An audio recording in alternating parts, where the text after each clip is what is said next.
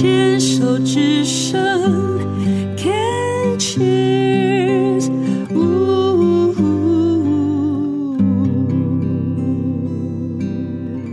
欢迎继续收听黛比的生命花园人生清单。今天要来跟 Rita 聊一聊，我会很好奇 Rita 的人生清单，是因为 Rita 本身的工作是一位导游，在三年前，呃，自己知道自己的右侧乳房有一个三到四期的乳癌之后呢。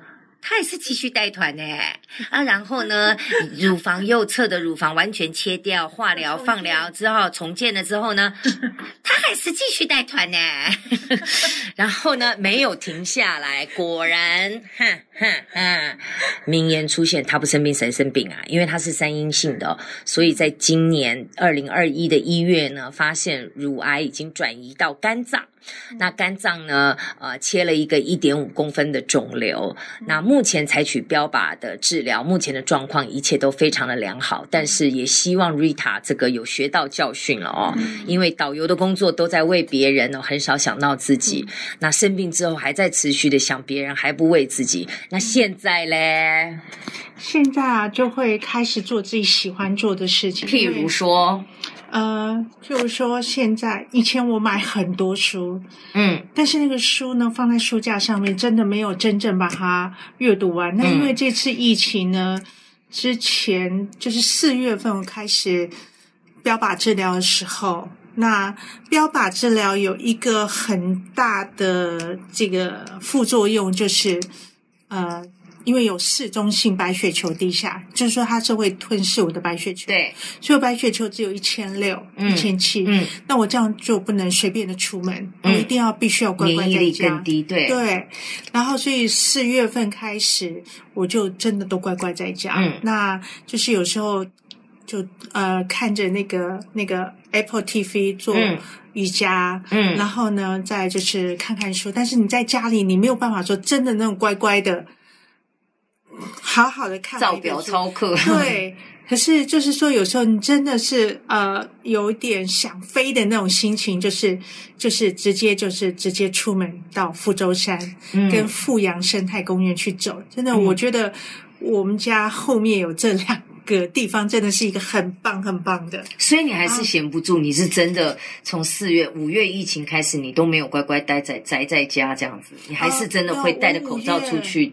我五月份是就从四月份开始，一直到现在，你看那个标靶治疗已经三个多月了嘛，真的都是乖乖在家的。那你你这个现在因为疫情之下的标靶治疗，嗯，对于你们这些癌症病患，我也很好奇，是还必须要有门诊吗？还是是两个礼拜？两个礼拜，对标靶药来讲的话，一般是两个礼拜，他要抽血。是抽血的话，他才知道你有没有乖乖吃药。那你不是每一次去医院的时候都如临大敌？因为你知道，还上网去买那个全罩式的面罩。嗯嗯嗯。然后呢，因为因为你就看全罩式，一开始那是五月中的时候，你看到医院他们带全罩式，那你就上网去。那个时候一个还一百一百多块，三百多块都有。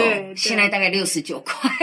对，你有需要吗？那 全罩式的，嗯，就是它是眼像眼镜一样，那对对对对对。然后就是本来一度还想说要不要买那种防护衣，嗯、对。然后他说。就我朋友说，你如果穿防护衣，人家会以为你是护理师，啊，他会找你说麻烦你帮忙这样子。然后每两个礼拜抽血，然后看白血球，所以我的白血球是一千六到一千七。OK，那我们就是呃服用叶酸，OK，叶酸可以把你的白血球值拉上。叶酸，我吃叶酸的副作用是会皮肤痒，哎，对。嗯，有一些有一些副作用会会这样，然后还有就是你自己就是要摄取足够的蛋白质，是，不管是植物性的蛋白质或是动物性的蛋白质，是。那我早上一定吃两颗水煮蛋，OK，然后呢，两份到三份的豆浆，我们一杯大概是三百五十 ml 的，就是算一份嘛，所以我大概都。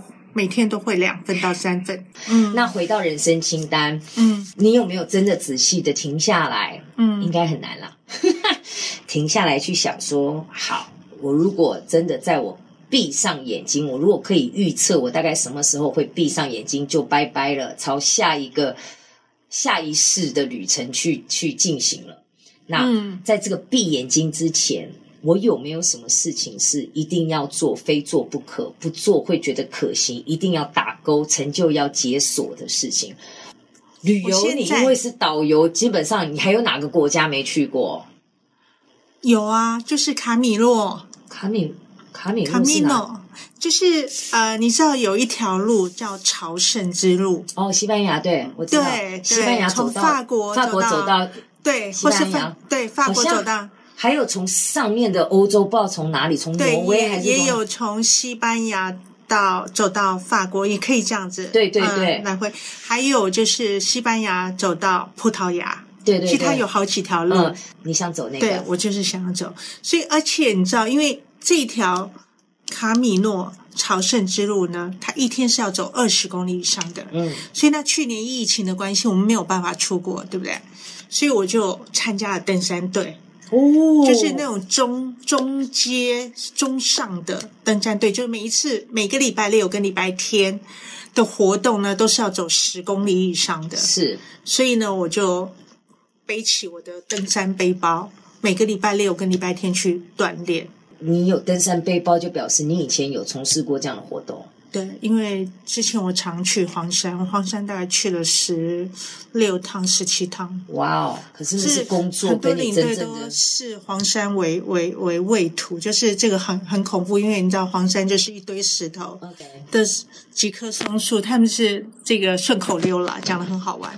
就是我觉得黄山真的很美。每一次去感受的美都不一样。我会觉得一天走二十公里对你来讲绝对不是难的事情，嗯、因为身为导游，每天啊不就一直在走，一直在走，一直在走，对不对？而且你可能走的比团员的路可能会多吗？有一点哦，自从化疗之后的体力真的有衰退很多。嗯嗯嗯，化疗，因为化疗是。要杀死癌细胞，但是它也会杀死我们正常的细胞。对啊。所以我自己其实平心而论，我觉得我化疗之后，嗯，对自己的这个身体上面，尤其是这个体力，因为有时候是你的毅力，呃，我觉得有减退很多。OK，所以我为什么要去锻炼？不得不去正视的一个事实。嗯还有嘞，再讲一个，再讲一个，嗯，对，就是除了是我比较迫迫切，就是希望解封之后，嗯，我可以跟我妹妹还有一个 Amy 姐，嗯，好，还有另外一位大姐，她我们四个人可能会重新走这个卡米诺朝圣之路。是，另外，嗯，我我的愿望清单，嗯，就是我希望能够去肯亚一趟，啊，大草原，非洲大草原，对对，这也是因为呃，大多数来讲我。真的是走过了，可是我会再尝试再走第二次，因为啊，这个是要自己去，跟你自己去旅游是完全不一样的心情，不一样。对，所以我觉得就是说，现在在我自己可以呃有有限的条件下，就说你刚刚讲说不要去管金钱，不要去管时间，什么什么，我的觉得我自己对我现在人生的愿望清单。这样啦，嗯、这个我听了都替你开心，然后也、嗯、也，但忍不住说，你可不可以带拖油瓶？因为肯亚跟那个卡米诺也是我想要去的，这样，但是我绝对不是那种团员。你知道为什么我那么热爱我的工作吗？为什么？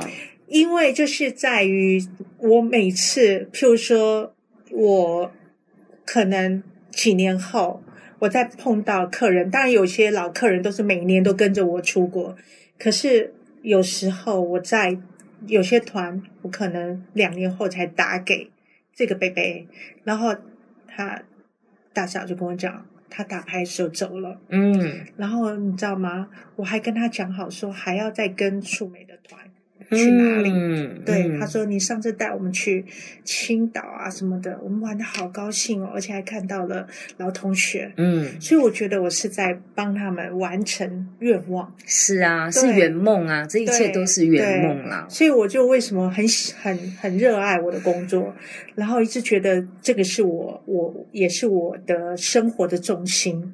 然后我会觉得慢慢慢慢的放下。对，对慢慢的放下之外，不代表你要完全的放弃。气，但是呢，要找回那个初衷，找回你喜爱这个工作的初衷，而不是只是为了工作而不得不。我觉得这个两个的面向哦，有一个转念的话，你的心态、你的身心的健康会有很大的影响。还有就是要选择正能量。对对对对对对，有的真的真的活到这把年纪了，不需要再去。没有办法去抵抗负能量的人，对，那我就选择远离。对，没错。好，非常谢谢今天来参加我们的节目，谢谢。